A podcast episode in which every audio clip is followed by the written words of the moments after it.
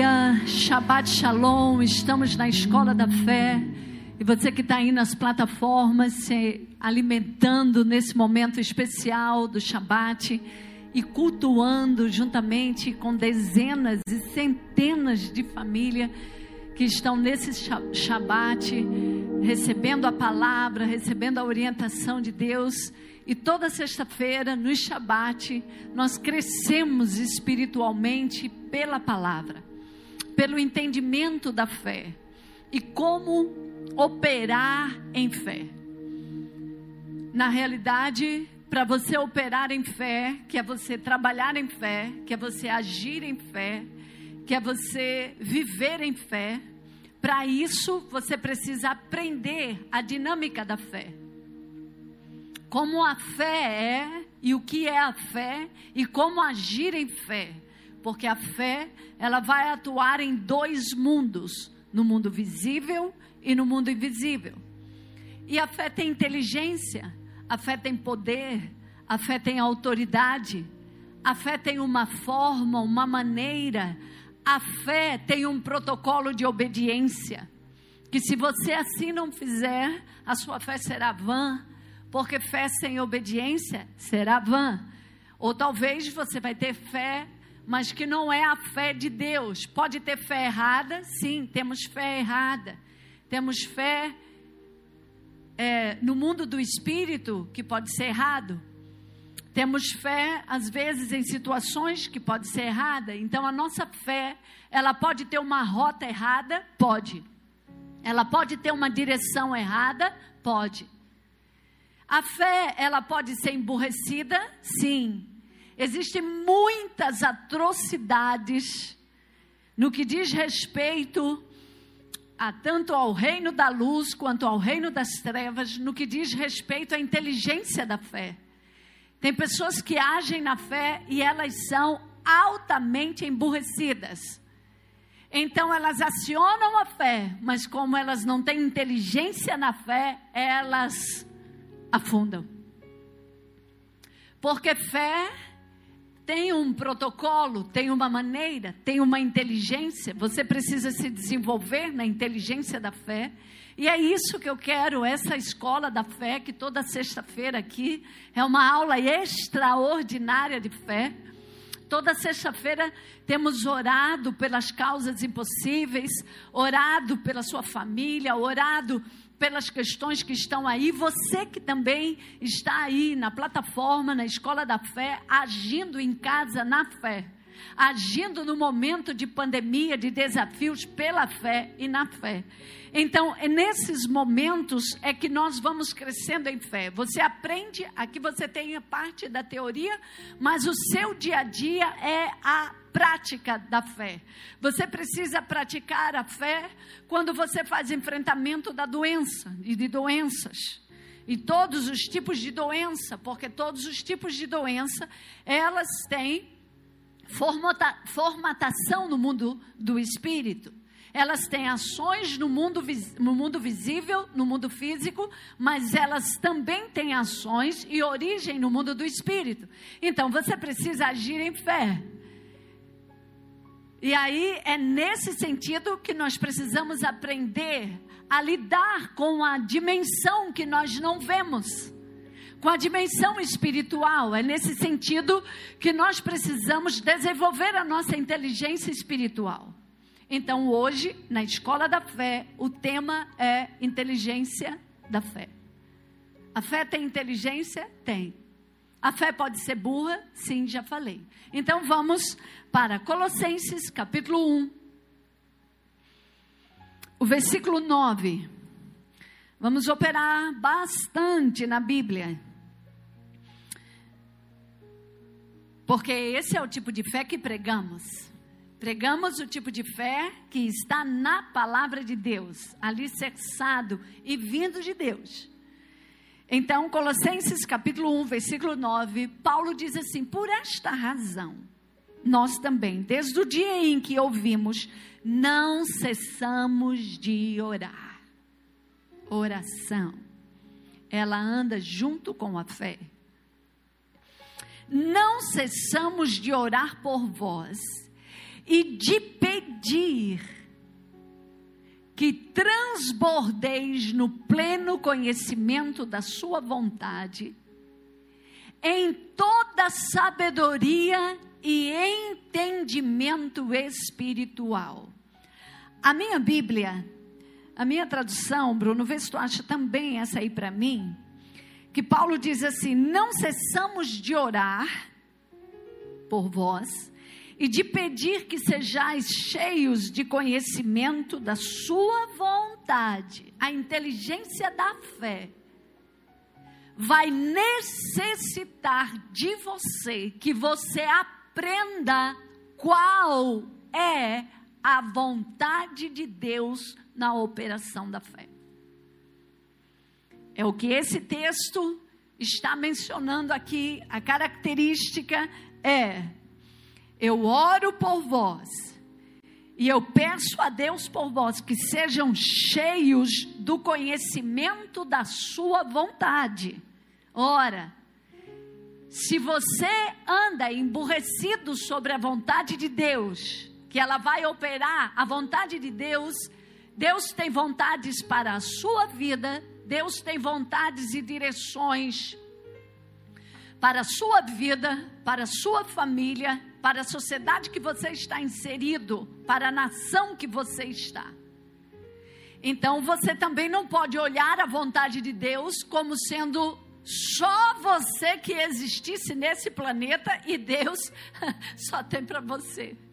Só cuida de você, você é o único bebê do planeta. Não é assim. Nós estamos inseridos num planeta que tem nações, que tem povos, que tem classes sociais, que tem N situações de quem co coordena é Deus. E Deus coordena todas as nações, todos os desafios das nações, porque Deus dá uma direção e a gente pega outro rumo, e a gente faz outra direção. Então, a obediência é um alinhamento na inteligência da fé. Se você aprende a obedecer, você vai entender que andar na vontade de Deus é você andar de jato, sei lá, não posso agora lembrar, de um jato mais potente do mundo. Mas quando você anda, às vezes, na sua vontade, ou você anda a pé, ou você anda de bicicleta, e tem gente que anda ainda de bicicleta e o pneu da bicicleta está furado. E a bicicleta está na costa. ou você tem o seu carro, mas porque você não tem inteligência no âmbito da fé e das coisas espirituais, você até tem, mas ele não funciona. Tem gente que até tem determinado nível de fé, mas ela deixa e ela não pode operar porque você não tem inteligência das coisas espirituais. Então é nesse sentido que para você se mover em fé, você tem que ter sintonia com a vontade de Deus. Paulo diz: Eu oro para que vocês sejam cheios do conhecimento da vontade cheios do conhecimento da vontade. Uma pergunta: você sabe qual é a vontade de Deus para você? Segunda pergunta: você já é capaz de obedecer o que Deus pede de você e a vontade dele para você? Deus existe na sua vida? Ou ele é um policial que quando toca lá o apito e dá uma multa, você paga a multa, mas volta a desobedecer.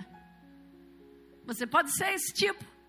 Você está no reino, mas você vive pagando multa. Você vive pagando porque Deus tem uma vontade para ti, mas o teu ego, ele é incompatível com Deus. Você tem um ego tão grande e tão forte que Deus não cabe dentro de você. Ou você não cabe em Deus, porque você é grande demais. Então, o alinhamento espiritual que Paulo vem trazendo aqui, para este povo e para esta igreja é que ele orava como pastor, como apóstolo, como líder daquela igreja, para que aquele povo crescesse em conhecimento da vontade divina. Conhecimento da vontade divina. A segunda coisa da vontade divina. A segunda coisa nesse alinhamento de fé porque fé opera com a vontade de Deus. A segunda coisa é em toda sabedoria. Uma das coisas que a gente bate também muito no ensinamento das nossas ovelhas é a sabedoria. A sabedoria, quando ela tem alinhamento com a vontade na fé, uau! É um poder sobrenatural para você ter vitórias em todas e qualquer circunstância da sua vida. Quando você tem um alinhamento disso, então você precisa crescer em sabedoria. Quando Paulo fala desta sabedoria que está aí nesse texto, ele não está falando de uma sabedoria humana. Ele está falando de uma sabedoria que vem da parte de Deus. A sabedoria humana. Eu nunca consigo olhar o homem sem Deus. Eu sou analista, eu trabalho no campo de análise. Análise espiritual, análise psíquica, análise familiar, análise. O meu trabalho é com pessoas. Então eu tenho que desenvolver o campo de análise. Quando eu olho para um ser humano, por mais fora do, do alinhamento divino, ele trabalha para Deus. Porque ele veio de Deus. O dia que você se alinhar com você, se amar e a se buscar pelos padrões corretos, e a entender você, você vai encontrar Deus, porque quem criou você foi Deus. A medicina, digo, a medicina não, a ciência saiu do mundo do espírito, tirou Deus das academias da ciência em todas as suas matérias, né, dimensões, seja ela exata, humana, biológica, seja ela qual for.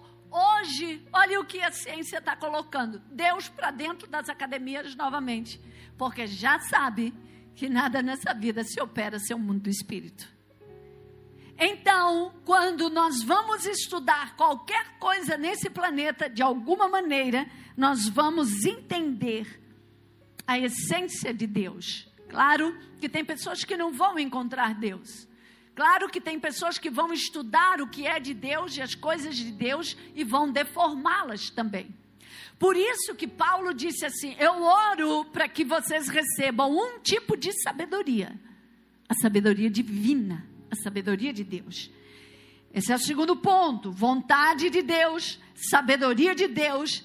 Em terceiro lugar, nesse texto, é apresentado e inteligência espiritual.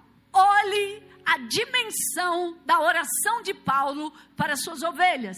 Ele diz: Eu oro para que vocês sejais cheios. A mente cheia, o espírito cheio, o entendimento cheio do que? Da vontade de Deus, da sabedoria de Deus e de inteligência espiritual. É aqui que eu comecei a dizer que a sua fé pode ser burra, a sua fé pode ser torta. A sua fé pode estar num caminho errado.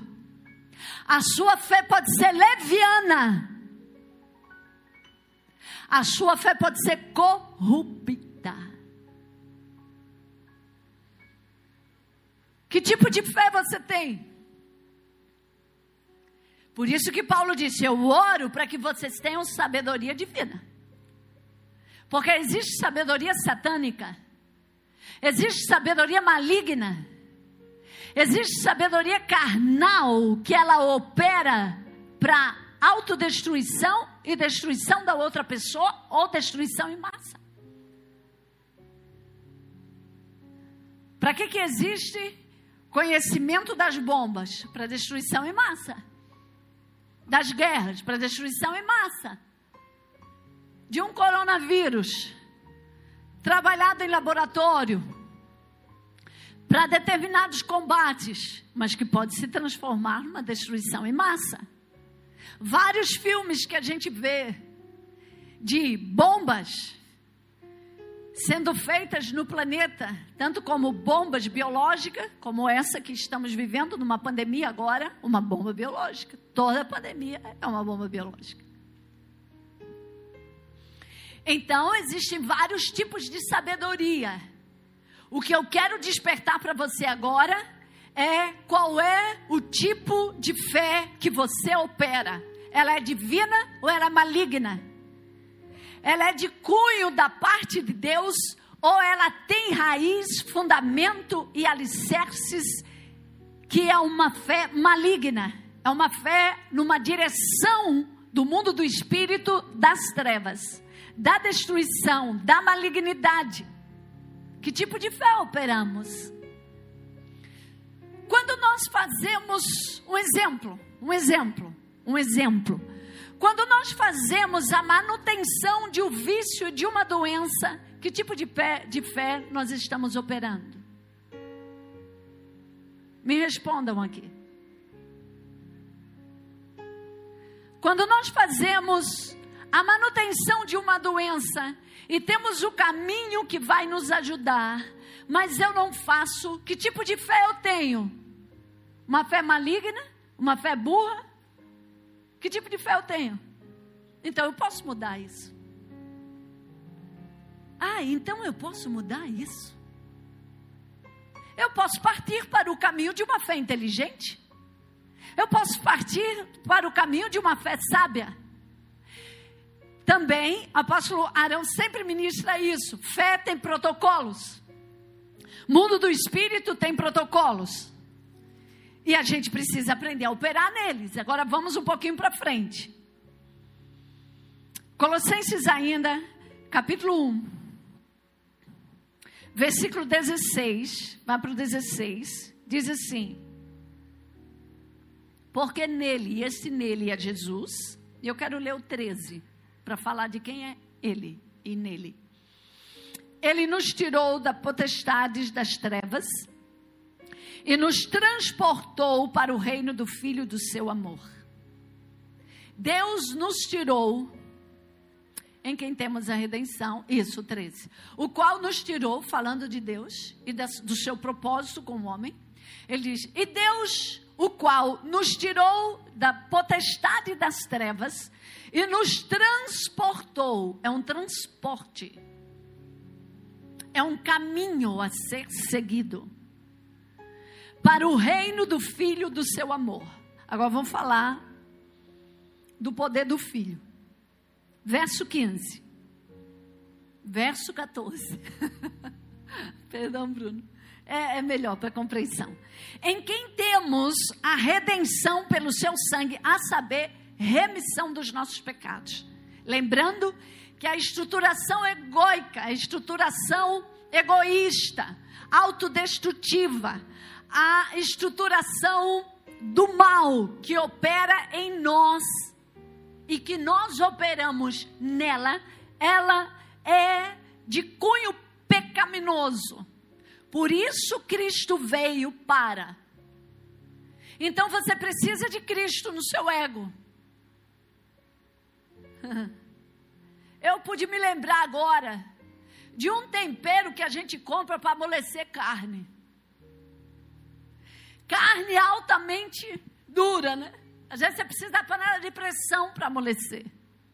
Às vezes você precisa de uma pressão na vida para amolecer o ego enrijecido. Ou às vezes você precisa, né, como um tempero, um tipo de química que entre nas entranhas da sua personalidade para que você amoleça. Para que aquilo seja trabalhado nas suas estruturas pessoais e você amoleça para Deus. E o seu coração deixe de ser um coração de pedra, mas se torne um coração de carne. Por isso, ele diz: em quem temos a redenção pelo seu sangue, a saber, remissão dos nossos pecados. Então, essa estruturação de fé, ela tem uma base que ela se estabelece, porque nós temos fé natural, crença nossa, mas falando da estrutura divina, da fé divina, do poder divino, então, essa estrutura, ela não é nossa humana, ela é espiritual para operar em nós. E esta operação, o primeiro protocolo é este: que você conheça a Cristo como Senhor e Salvador da sua vida. E você o entenda. Para que serve Cristo? Para que serve Cristo? Para te dar o nome de cristão? Não. Para você vir sentar na, na cadeira de uma igreja? Também não. Para que serve Cristo?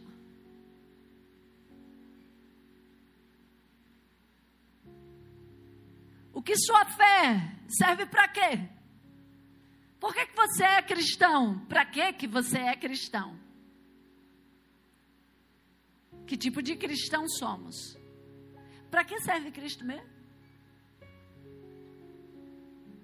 Para que serve Cristo? Por que você aceitou Jesus? Por que vocês estão aqui hoje?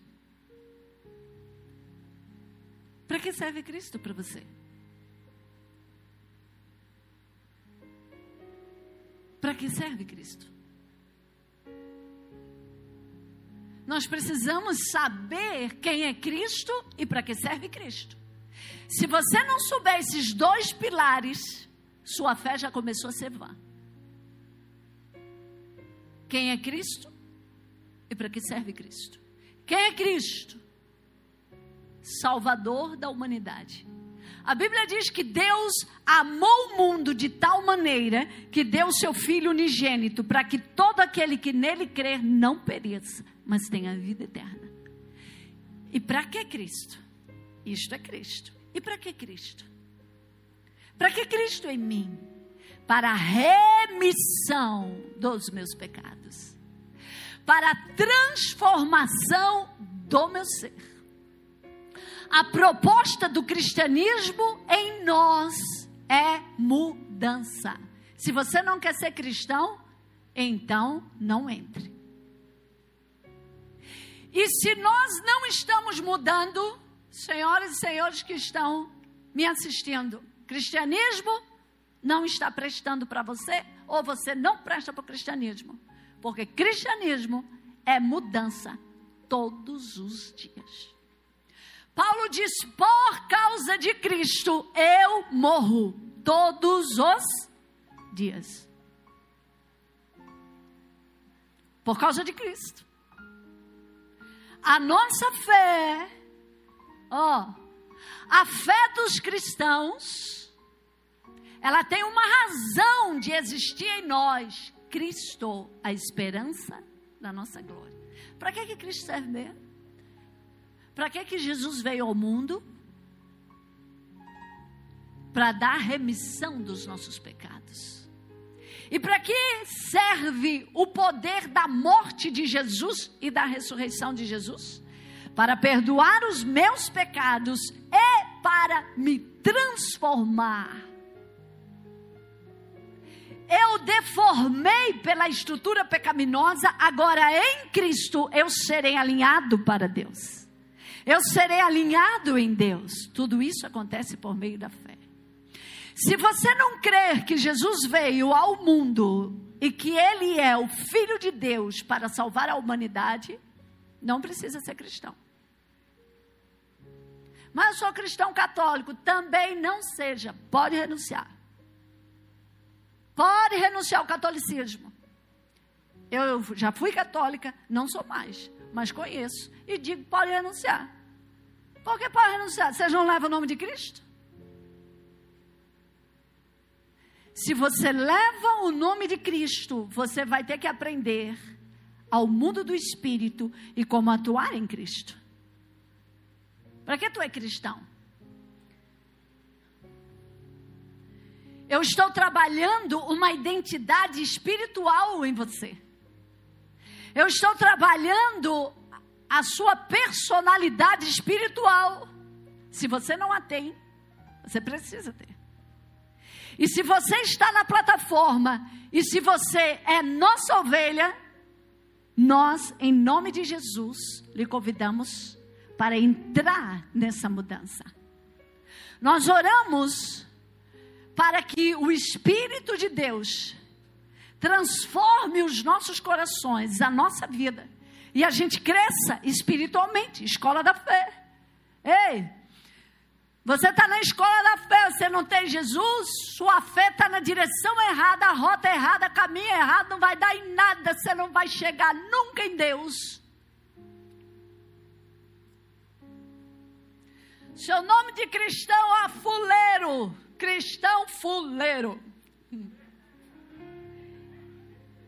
Cristão fuleiro, não sabe o que é Cristo, não vive Cristo não está em Cristo, não opera em Cristo, não conhece o poder de Cristo, fuleiro, se desvie hoje. Quem disse? Apóstola Esther, pode ir embora. Mas essa é a proposta que você saia? Não, a proposta principal é que você se converta. Por quê? Gente, vai passar a vida mentindo. Dentro de casa tem que ter testemunho de Cristo. Na conjugalidade tem que ter testemunho, testemunho de Cristo. Você precisa amar seu cônjuge como Cristo. Você precisa aprender a morrer para conservar casamento, porque ego muito grande não suporta aliança. Aliança. Porque aliança tem renúncia, aliança tem choro para encaixar um no outro. Tem que ceder, tem que fazer morte. Aqui dentro, na nossa estrutura de pessoa, isso é cristianismo. Cristianismo. Por que, que você é cristão mesmo? Ah, é porque eu aceitei a Jesus como Senhor e Salvador da minha vida. Ele é o meu Senhor apóstola e Ele é o meu Salvador. A rota está certa. O caminho está certo. Porque Ele disse: Eu sou o caminho, eu sou a verdade e eu sou a vida. Vamos evoluir um pouquinho mais. Verso 15 o qual é a imagem de Deus. Olha, ele estava falando de Cristo. Não, é o verso. Estou certo, li o 14, agora o 15. Que falava da remissão dos pecados, o qual é a imagem de Deus, falando de Cristo também, invisível e visível. O qual é a imagem de Deus, invisível, o primogênito de toda a criação. Por quê? que é Cristo o seu Salvador. Ele é a imagem de Deus. Ele é o Filho de Deus. Ele é o meu Salvador. Ele é o meu Redentor. E Ele está na criação. Foi Ele que criou todas as coisas. Verso 16: Porque nele foram criadas todas as coisas que há no céu e na terra. Ei, estamos na escola da fé. Vamos já entrar nesse detalhe aqui. Aqui tem um princípio. Nele foi criado todas as coisas. Por isso que a fé que pregamos não é nossa, é dele. E nele foi criado tantas, todas as coisas. Ele é o primogênito as coisas que há nos céus, em todos os céus, e as coisas que há na terra, ou seja, visíveis e invisíveis.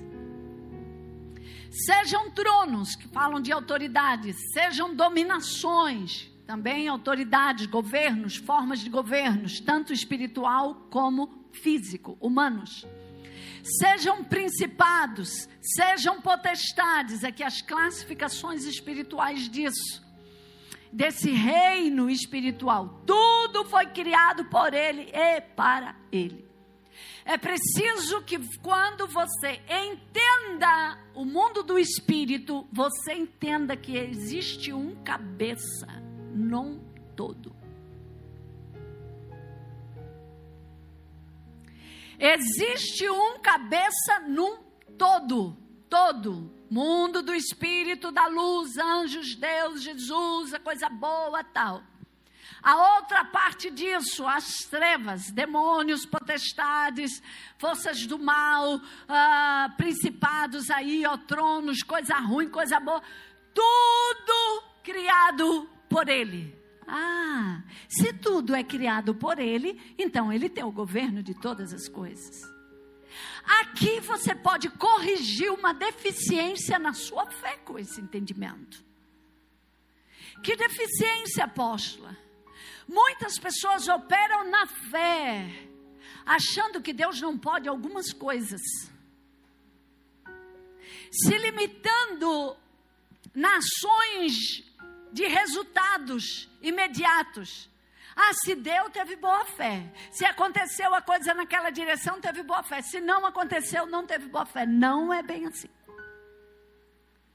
Você pode ter uma fé ativa, mas se a sua fé ativa, ela, ela, a sua fé ativa, ela vai chegar até um momento, ela vai entrar numa dimensão, a dimensão da legalidade e justiça,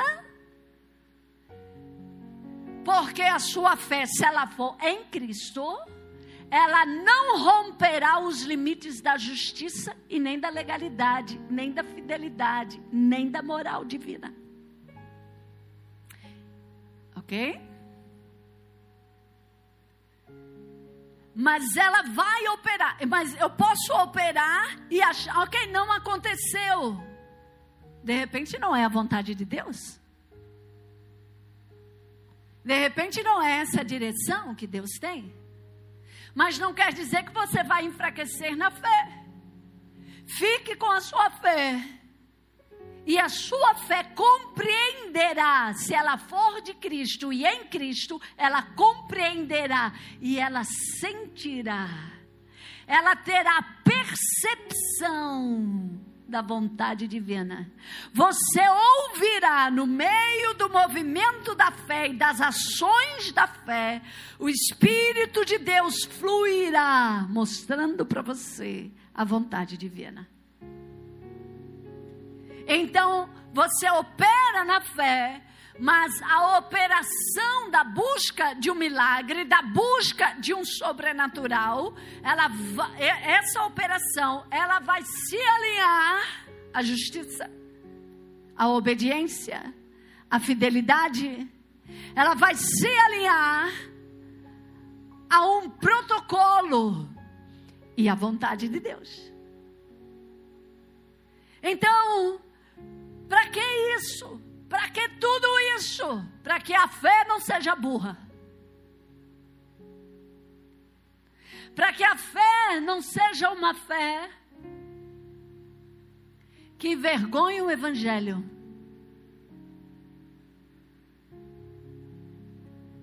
Uma fé emborrecida e vergonha o Evangelho. Mundos visíveis e mundos invisíveis. Quero entrar nesse ponto agora. Falei de alguns protocolos da fé. Mundo visível, pode botar algumas imagens aí que a gente tem.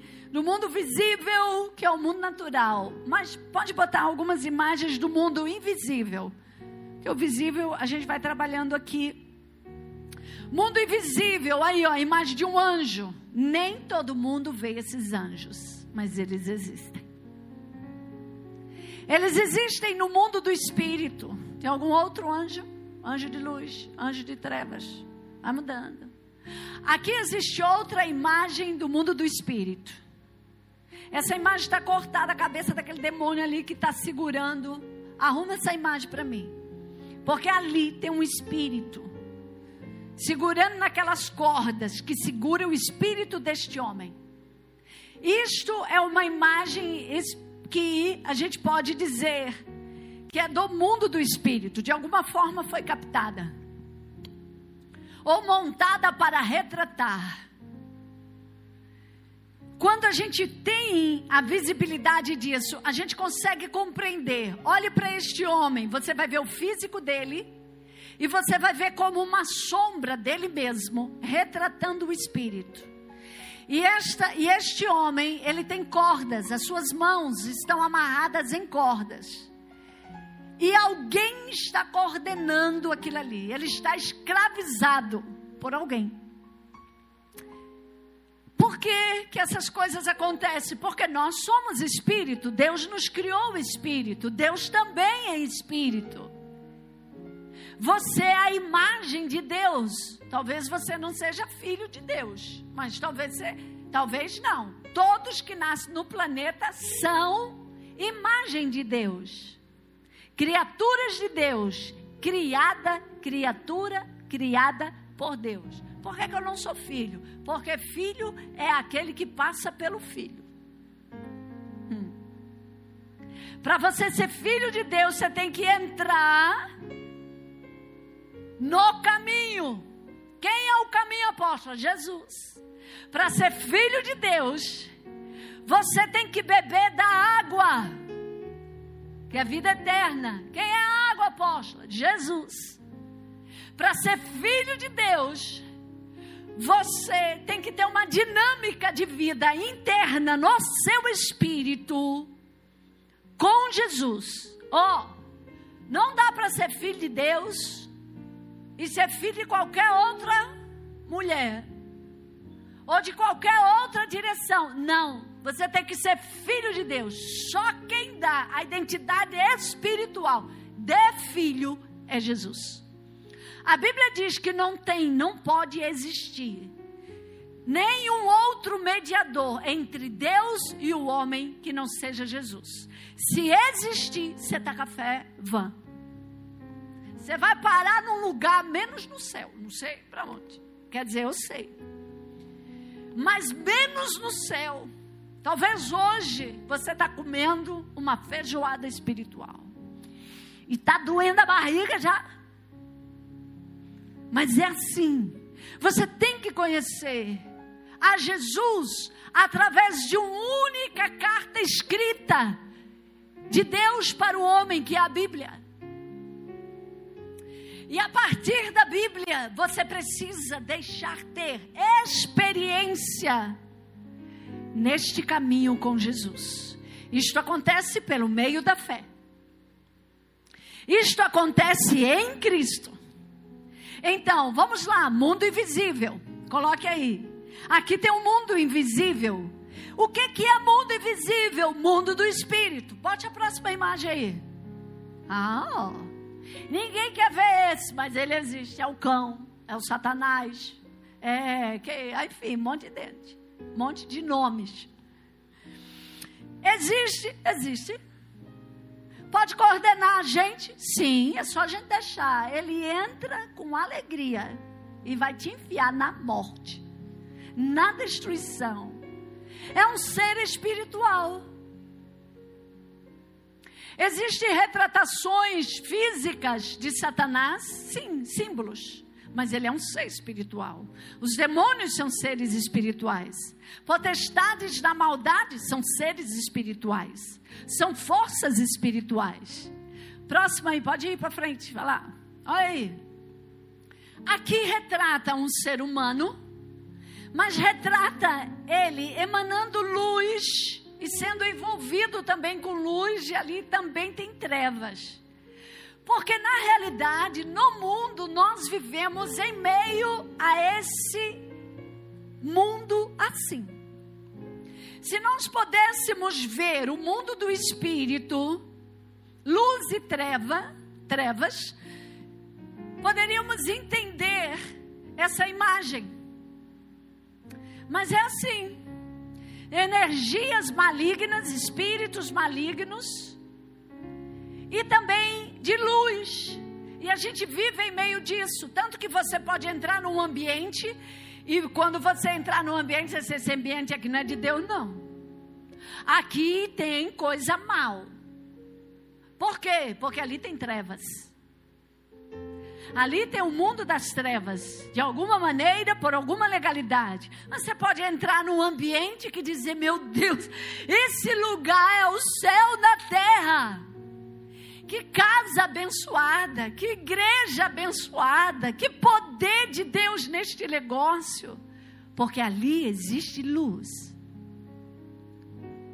Ali existe a vida, ali existe a direção de Deus, a vida de Deus. Vamos para frente, bota aí a tua imagem, para retratar mundo do físico. Nosso DNA tem luz, porque nele e nas nossas células operam as partículas do nosso espírito. O nosso ser espiritual está em toda a nossa composição orgânica retratada já pela neurociência hoje, muito clara, por átomos, que é luz. Tira o átomo, tudo morre. Que é luz, que é vida. Pode colocar outra aí. Ah, corocavírus, oh, coronavírus. Que não é nada de coroca, né? que de bobo não tem nada, mas esse é um inimigo. Muitas pessoas estão dizendo: estamos enfrentando um inimigo invisível. Pandemia, inimigo invisível.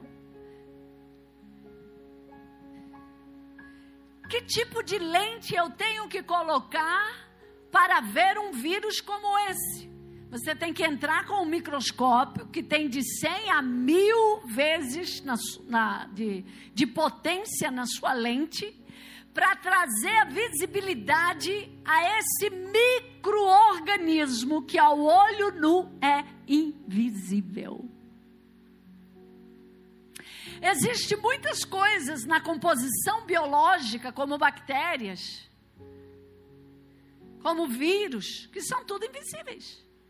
Microorganismo, tudo invisível. É uma vida não vista por nós, que está no mundo físico, mas ela é do invisível. Mas ela é uma vida, mas ela é uma vida do mal. Mas ela é uma vida de uma doença. Lembra que eu disse para você que tudo tem origem no mundo do espírito? Porque todas as coisas foram criadas pelo mundo visível e invisível. E foi criada por quem? Quem lembra da resposta? Jesus, o primogênito que estava com Deus na criação. Foi criado por ele. Então, o mundo visível, quando o mundo invisível, foi criado por Jesus. Então a gente está aí andando com máscara, usa luva, passa álcool e gel para matar o inimigo invisível. Hoje, uma das coisas que mais os médicos têm trabalhado é trabalhe a sua saúde, cuide de sua saúde, fortaleça o sistema imunológico. Fortaleça os seus soldadinhos de combate de vírus dentro de você de bactérias, de doenças. Oh. Então, existem células apropriadas para combater o mundo invisível de doenças. Que elas têm características físicas, mas também têm características invisíveis, espírito. Se você for estudar uma célula, você vai ver as características do mundo físico, visível, e você vai estudar e você vai ver as características espirituais, invisíveis. Se você for estudar a sua psique, você vai encontrar características do mundo físico e você vai encontrar características do mundo invisível, metafísico. O que é metafísico é o que está além do físico, para além ah, eu não consigo pegar. Alguém pode pegar esse feixe de luz aqui? Eu tenho a lâmpada que é física, mas a luz eu vejo mas eu não tenho como segurar, porque eu tenho visibilidade dela, mas eu não tenho toque dela. Mas ela tem força, ela tem ação no meu mundo, ela mostra como o meu mundo é, ela dá energia para o meu mundo, ela pode dar frieza, calor ou frio para o meu mundo. Mas ela tem componentes do físico, porque ela tem uma estrutura física e ela tem uma estrutura do mundo invisível. Luz. Mas existe um tipo de luz que ela é totalmente do mundo do espírito. Jesus disse: Eu sou a luz do mundo. Jesus, que era o Filho de Deus, que disse que eu sou a luz do mundo, também foi matéria. Nele, ele veio em matéria e em espírito. Você é matéria e você é espírito. O que eu quero falar e levando a você a um caminho da inteligência da fé é que nós precisamos operar com as ferramentas corretas no mundo físico e no mundo invisível. Você tem fé mas não cuida da sua alimentação, não cuida do seu físico, corrompe o seu físico, destrói o seu físico, você tem uma sentença. Você vai sentar na mesa do julgamento um dia. Está escrito. Para quê? Para ser julgado. Com quê? Você destruiu a casa de Deus. Você é irresponsável. A casa de Deus, apóstolo, é. Lembra que você aceitou Jesus? Lembra que você é cristão? Lembra que você é crente? Então, se é a casa de Deus na terra, você tem que ter um compromisso com o seu físico.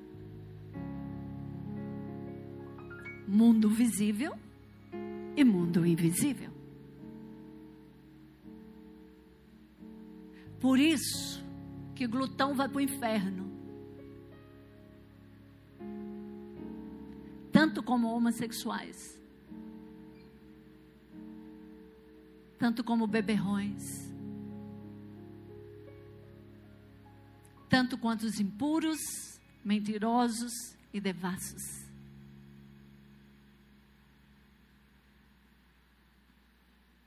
Dura palavra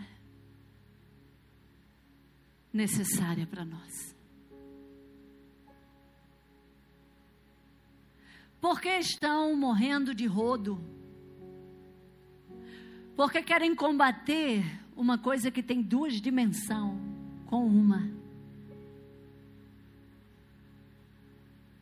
Há aqueles que querem combater com uma única dimensão do espírito.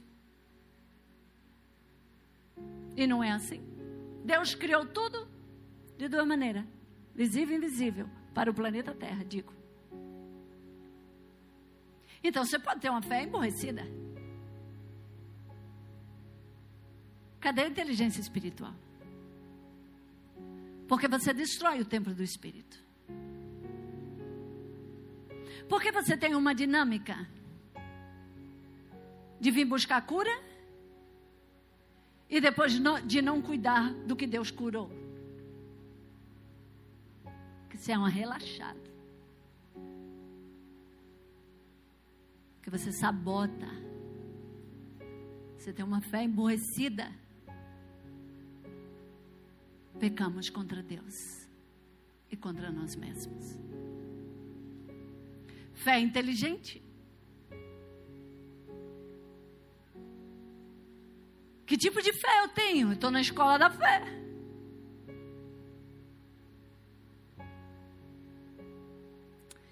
tipo de fé eu tenho? Eu creio que nós precisamos trabalhar em nossas vidas de tal maneira, com as ferramentas que Deus nos dá ferramentas visíveis e invisíveis do mundo visível e do mundo invisível. Que a gente apague ah, poxa, mas um dia eu vou morrer. Você precisa virar um poço de maldição para morrer? Não, a vida não Deus não nos fez para isso.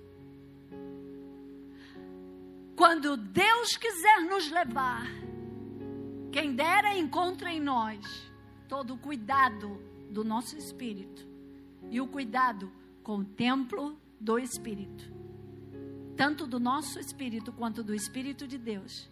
A ponto dele dizer: cuidou muito bem do templo, mas vou levar. Pum, apagou. Não foi por doença, não foi por nada disso. Hum. Por que estou falando disso? Porque na escola da fé o que mais vem é enfermo. E é para vir mesmo. Só que eu estou trabalhando hoje a sua consciência de inteligência na dimensão física e na dimensão espiritual. Apóstola, hoje eu já estou com a doença, já adquiri a praga, já fiz tudo, agora estou com ela. Agora, seja inteligente para vencê-la. Como eu tenho que fazer? Eu preciso agir no mundo físico e no mundo espírito. Lembre-se, você tem estruturação do mundo que Deus criou, do mundo físico e do mundo espírito. Você pode tomar os remédios. Você deve cuidar da sua saúde em todas as suas dimensões. Porque tem crente que quer cuidar da saúde só de uma maneira. Aí ele é assim. Ele vem aqui, Senhor, aqui está o teu altar. Senhor, tu és o Deus que cura. E isso não é falso, não. Isso não é falso, não. Ele vem aqui verdadeiro, buscando a cura para o estômago dele, porque ele está com uma gastrite muito séria. Aí ele aqui nesse poder, nessa conexão espiritual, ele recebe uma cura do estômago. É que eu estou dando um exemplo.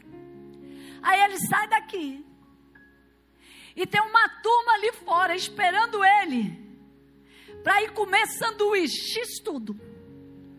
Agora, se eu fui curado, então agora eu posso. Ixi, é fé. É disso que falo. É quando eu tenho elementos espirituais e os uso e eles são reais e você deve usá-los, mas na hora que chega na dimensão do físico, você opera burramente. Você opera com ignorância. Você opera tolamente. É igual você, você vê, você vê demais isso. A turma do mundo da medicina, né? estuda doença, se lasca cinco anos estudando doença e estudam, se formam, fazem especialização, mais dois, três anos. Eles mesmos não cuidam deles. Você vai no médico, o cara está com a boca podre de fumo. Então, ele sabe toda a rota da maldição daquilo, mas ele não tem operação. É mais ou menos isso. Você tem o conhecimento, mas na hora de operá-lo em você, você não faz. Não faz. Então é nisso que nós ficamos muito aleijados, espiritualmente e fisicamente. Porque ao mesmo tempo que a fé opera, mas o outro lado, a inteligência, a maneira de lidar com a vida errada, vai arrebentando tudo que você conquistou. Aí você constrói um pouquinho, desaba mais um pouco, constrói um pouquinho, desaba tudo de novo. Porque a coisa também é sistêmica, você não pode olhar só para um lado. Então nós somos físicos, nós temos todos os órgãos do nosso corpo operando e trabalhando. Mas nós temos um órgão que opera os nossos pensamentos, que opera os nossos sentimentos, que, que opera com o nosso sistema nervoso, tanto órgão como células específicas em cada órgão. O órgão específico é o nosso cérebro. Células específicas que operam em sistema nervoso nós temos em todos os órgãos, em todo o nosso esqueleto, tanto osso como músculo. As células nervosas. Aí você trabalha contra essa dinâmica. Você fere esse sistema nervoso. Você macula ele. Você traz enfermidades para ele, da forma que você vive, da maneira que você vive. É aí, nesse desalinhamento das coisas espirituais com as coisas físicas, que nós temos buracos enormes na nossa vivência que nós temos falhas enormes em nós mesmos. Hoje eu estou falando muito dessa dinâmica pessoal, do teu ser espiritual e do teu físico. Como que você cuida disso? Você age com inteligência? Você age com sabedoria? Como você age diante disso? Vamos agora caminhando aqui para o fim. E ele é antes de todas as coisas, falando de Jesus. Não, vamos terminar o verso 16.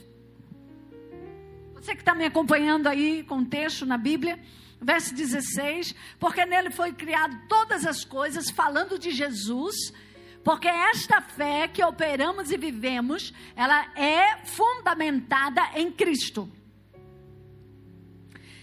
E também essa operação é, foi criada por eles, por ele, nos céus, na terra, visível, invisível, já falamos bem disso, tronos, dominadores, principados, potestades, tudo foi criado por ele e para ele, e ele é antes de todas as coisas, próximo verso, e todas as coisas subsistem por ele, verso 18, e ele é o cabeça do corpo, da igreja. É o princípio primogênito dentre os mortos, para que em tudo tenha a primazia, porque foi dado do agrado, porque foi do agrado do Pai que toda a plenitude nele habitasse. Eu quero consolidar aqui o entendimento de que, porque a nossa fé é em Cristo, por que, que é Cristo o eixo central? Por que, que é Cristo o Salvador? Por que, que é Cristo o Redentor? Por que, que para chegar em Deus, o Criador tem que passar por Cristo? Por causa disso aí, ó. Mais um ponto para te fortalecer nesse entendimento. Porque foi do agrado do Criador. Não, volta para lá. Porque foi do agrado do Criador, do Pai, que toda a plenitude nele, que é Cristo, habitasse. Então, todas, por isso que a fé do cristão é Cristo. Você tem que se mover em Cristo, andar em Cristo, verso 20. E que, havendo por ele feito a paz pelo sangue da sua cruz, a importância da morte de Jesus, como crentes, no nosso desenvolvimento de inteligência espiritual, sabedoria e conhecimento, nós temos que conhecer na nossa vida o poder da morte e da ressurreição de Cristo. Como crentes. Matéria para sempre de crente. Conhecer o poder da morte e da ressurreição de Cristo em si. Na carne Olha só. Ele diz: por meio dele, reconciliar-se consigo mesmo todas as coisas, tanto as que estão na terra como as que estão nos céus. Lembra dos dois mundos? Visível invisível? terra e céu, está aqui Cristo arrumando tudo, reconciliando tudo, ajeitando. Ah, está tudo quebrado, Cristo ajeita. Ah, está torto, Cristo também vai. Ah, isso, Cristo. Ah, isso, Cristo. Por isso que o cristão verdadeiro, ele diz assim: Cristo é tudo para mim e acabou. Ah, porque ele tem esse entendimento. Me compreende? Por isso que o centro da vida de uma pessoa realmente cristão é Cristo. Por isso que em Cristo ela vai mudar. Por isso a proposta de transformação é diária, porque Cristo está dentro. Cristo entra no seu espírito, faz morada no seu espírito. E que quando Cristo está dentro do seu espírito, que o seu espírito está aí na sua mente, no seu ser, na sua personalidade, ele é a sua vida. Quando Cristo está aí nesse viés, então você tem o caminho, você tem a luz. Você não habita e não habitará mais em trevas. E o que é trevas vai ver a luz. A luz vai chegar e vai operar. Mas você tem que se movimentar em Cristo. Você tem que mergulhar, você tem que comer de Cristo, você tem que beber de Cristo, você tem que ir para dentro de Cristo, você tem que deixar Cristo ir para dentro de você. Paulo disse: Não mais vivo eu, mas Cristo vive em mim. Então seu ego vai diminuir e Cristo vai aumentar. Ah, não quero, então vai embora. A proposta do verdadeiro cristianismo é Cristo, vivência em Cristo.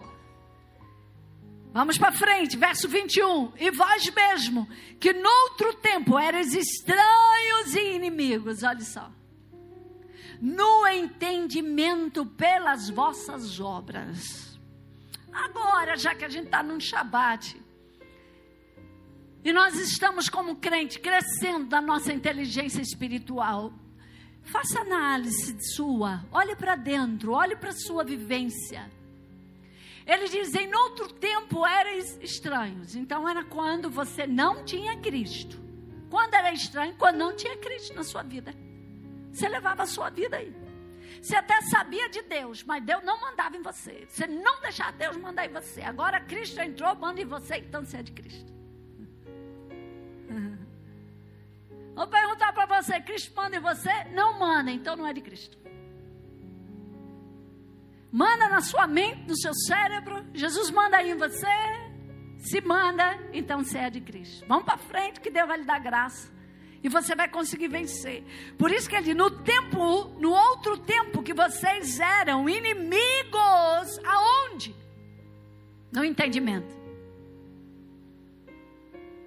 No entendimento. Por isso que a nossa fé às vezes é aleijada, porque ainda somos inimigos no entendimento. Do ponto de vista do descuidado do físico, você pode ser um crente que não é muito inimigo nas questões espirituais, mas quando parte para o âmbito de cuidar sua, do templo do Espírito Santo, você é um péssimo zelador. Talvez você não seria contratado por Deus.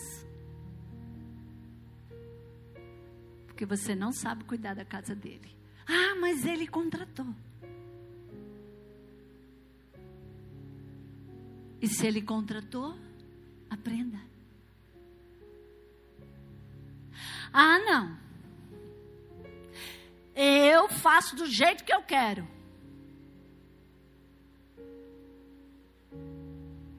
Que nota você se dá? No cuidado com o templo do Espírito Santo, que nota você se dá? Que nota você dá na sua sexualidade? Não, não, não, é, é isso aí mesmo. Falando da sua vida sexual, que nota você tem?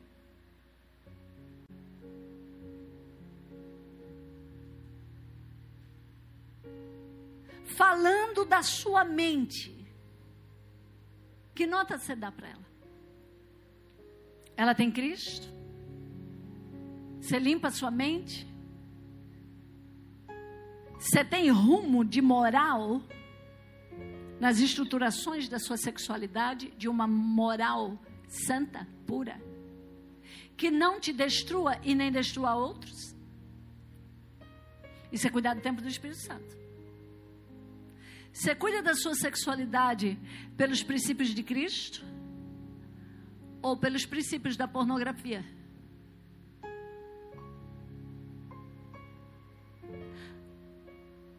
Ah, quer dizer que a minha genitália faz parte do tempo do Espírito Santo? Apóstolo, é isso mesmo. Inclusive seu ânus. O que você faz com ele?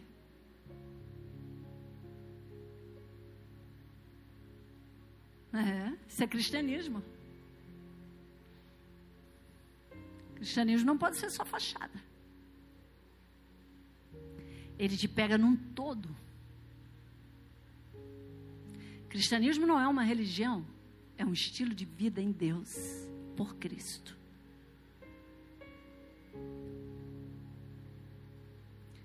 Ele pode estar estruturado dentro da religião, faz parte das três maiores religiões do mundo.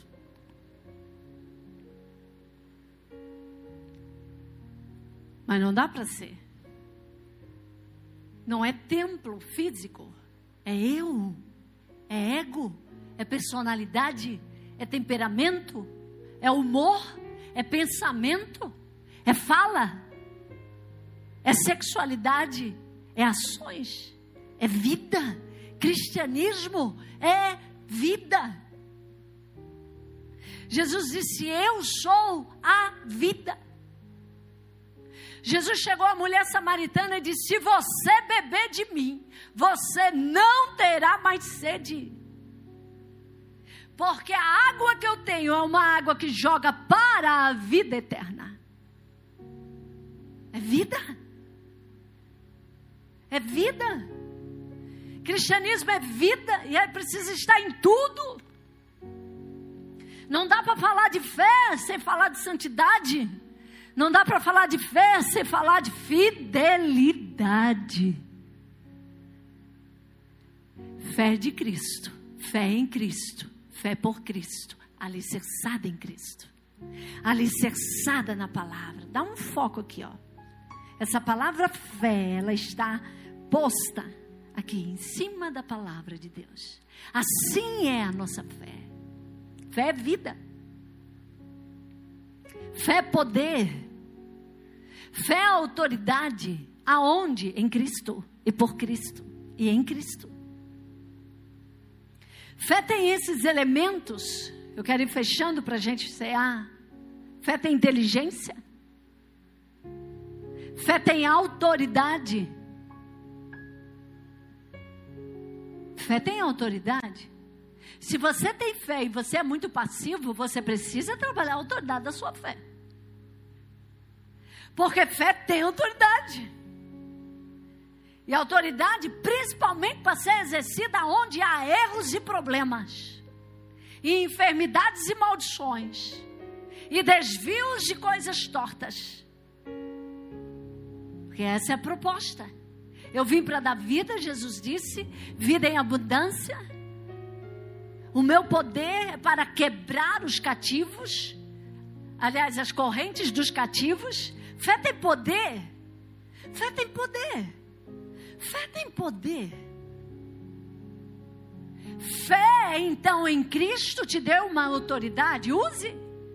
Fé em Cristo te dá um poder, use. Use para o mundo do espírito e use no mundo físico. Essas dimensões estão dentro da tua casa, estão no teu ser, estão aonde? Em todos os lugares. Fé tem luz. Fé tem força. Ai, eu estou com fé.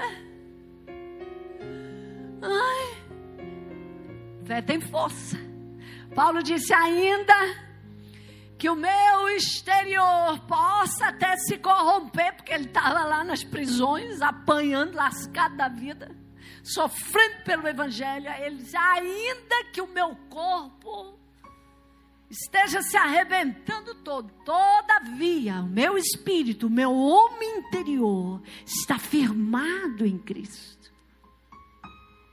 Fé, ainda que tem dor por fora, ainda que tem dor na carne, ainda que tenha pesos, Mas quando você está em Cristo, por Cristo, em Cristo, você vai ter poder.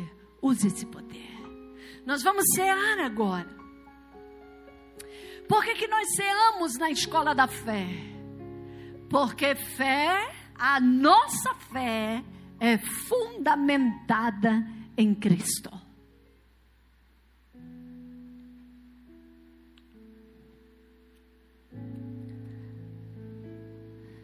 Apóstola, eu creio na minha vida, nas minhas forças, pode crer.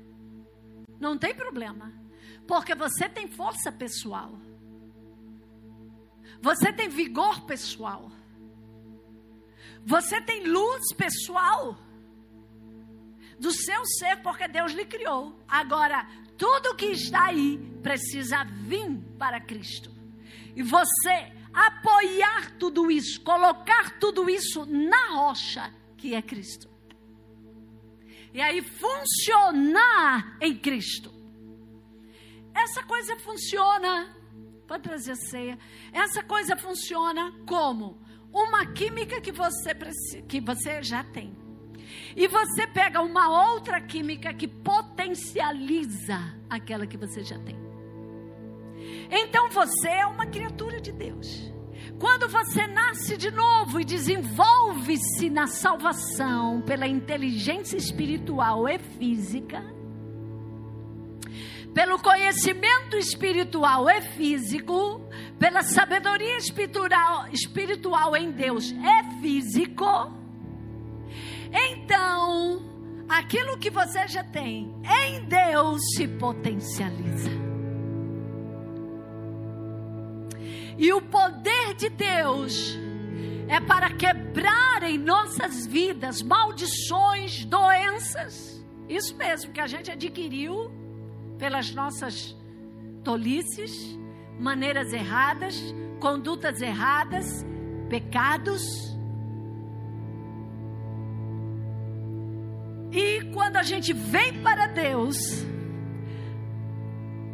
Isaías 45 diz que Ele vem e Ele vai endereitar os nossos caminhos tortuosos. Então, Cristo Aqui está representada a nossa fé, é Cristo. O poder pelo qual agimos, falamos, pregamos e nos movemos é Cristo.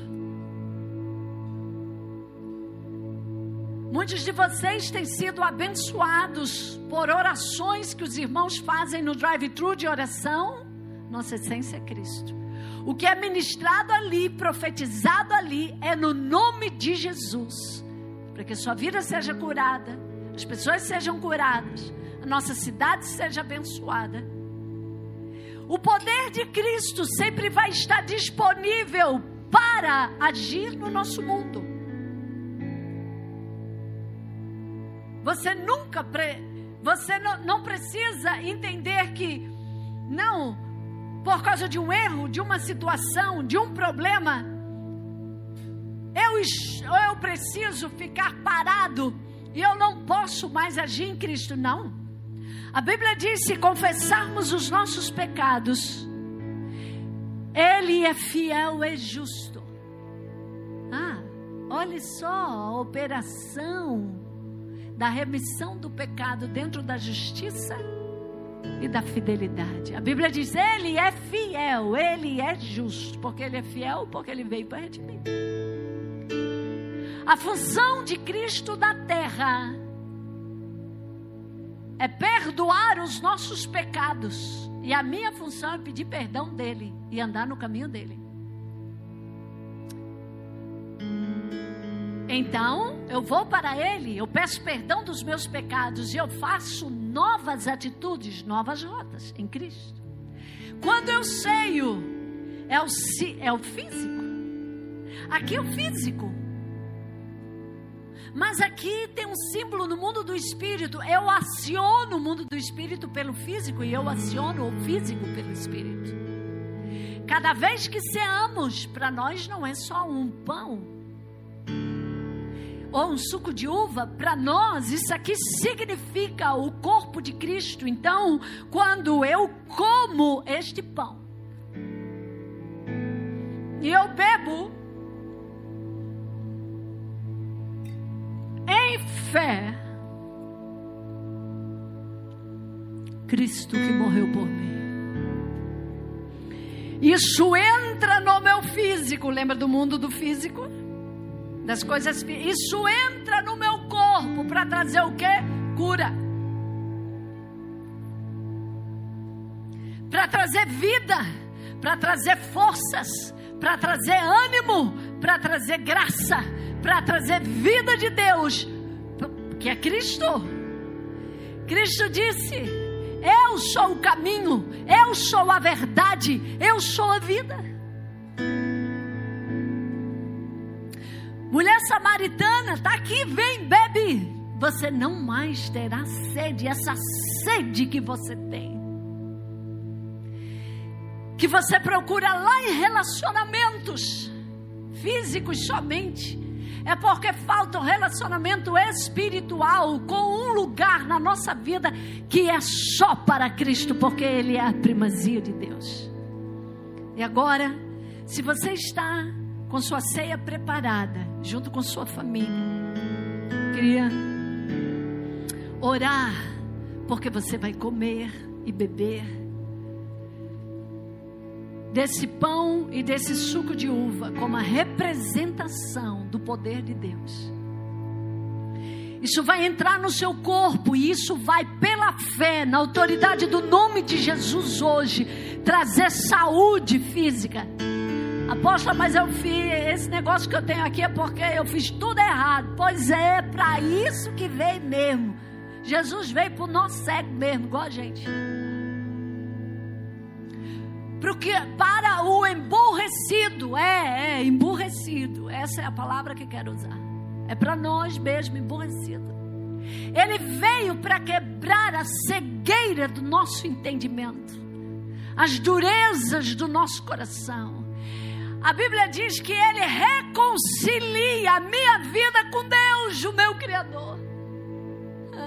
Ele reconcilia todas as coisas a linha quebrada pelo pecado entre mim e o meu Criador, nós lemos aqui, ele reconcilia. Então você vai ter vida, vida plena.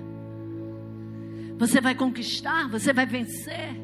Você tem Ele para vencer demônios, você tem Ele para vencer pecado na carne, pecado na mente pecado na boca, pecado na sexualidade, pecado nos relacionamentos, você tem ele, mergulhe nele, mude por ele, deixe ele entrar na sua vida.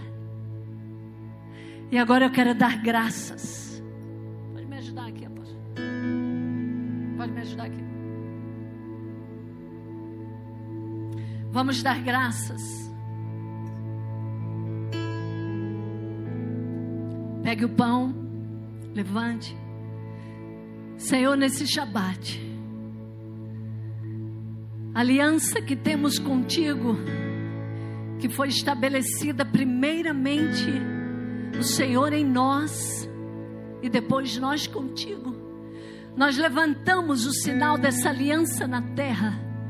O poder dessa aliança na terra, que é a tua morte na cruz do Calvário, teu sangue derramado, nossos pecados levados nas tuas nos teus ombros, no teu ser.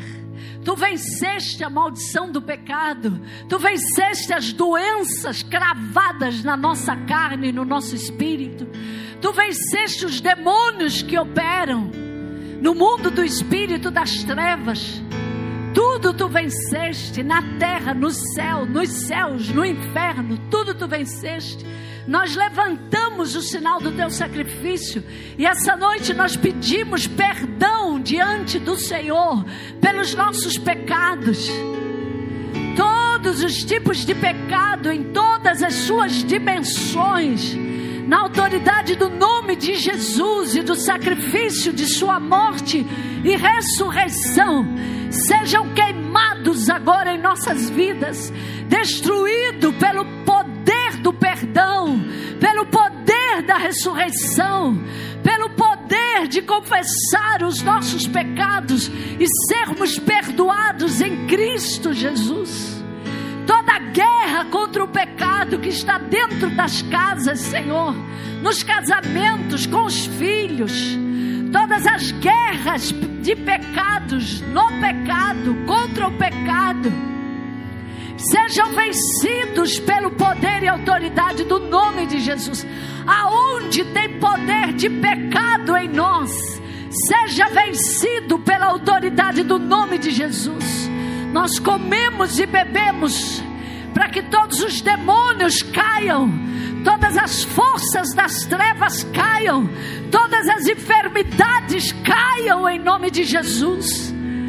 Nós damos ordem ao mundo do espírito que se subjuguem, seja subjugado agora pela morte e pela ressurreição de Cristo.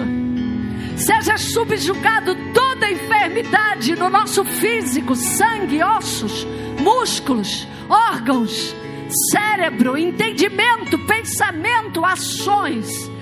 Mundo do espírito, todos os demônios alojados no espírito todos os demônios alojados na hereditariedade, no espírito de geração em gerações, caiam por terra agora, pela autoridade do nome de Jesus.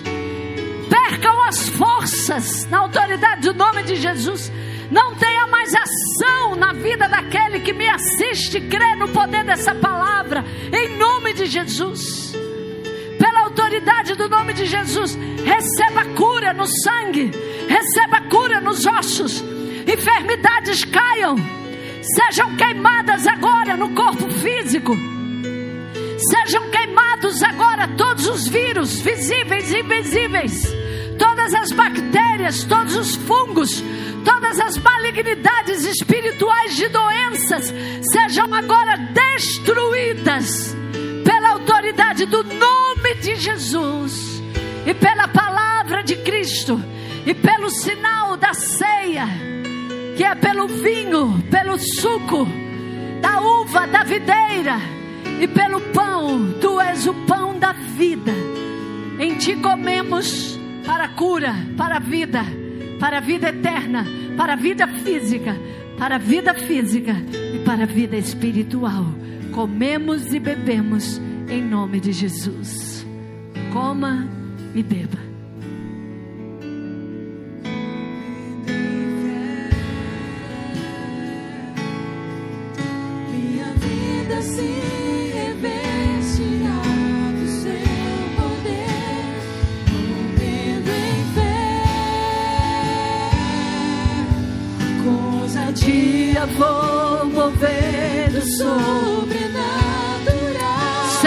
Movido sobrenatural na tua vida, na tua casa, na tua família. Seja movido sobrenatural sobre nossas ovelhas que estão hospitalizadas. Nós liberamos agora na autoridade do nome de Jesus, como autoridades espirituais agora como pastores, em nome de Jesus, nós proclamamos cura para todas as nossas ovelhas que estão hospitalizadas, que estão enfermas em casa. Nós declaramos cura, cura, cura, pela autoridade do nome de Jesus. Poder, poder, poder do Espírito, Espírito do Senhor, leve a cura. Anjos do Senhor, leve a cura. As casas agora recebam cobertura.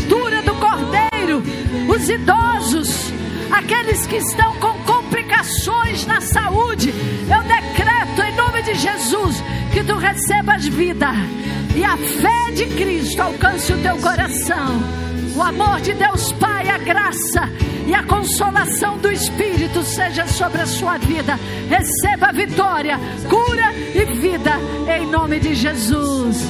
Rompendo em fé cada dia. Deus te abençoe. E vencer. Vou plantar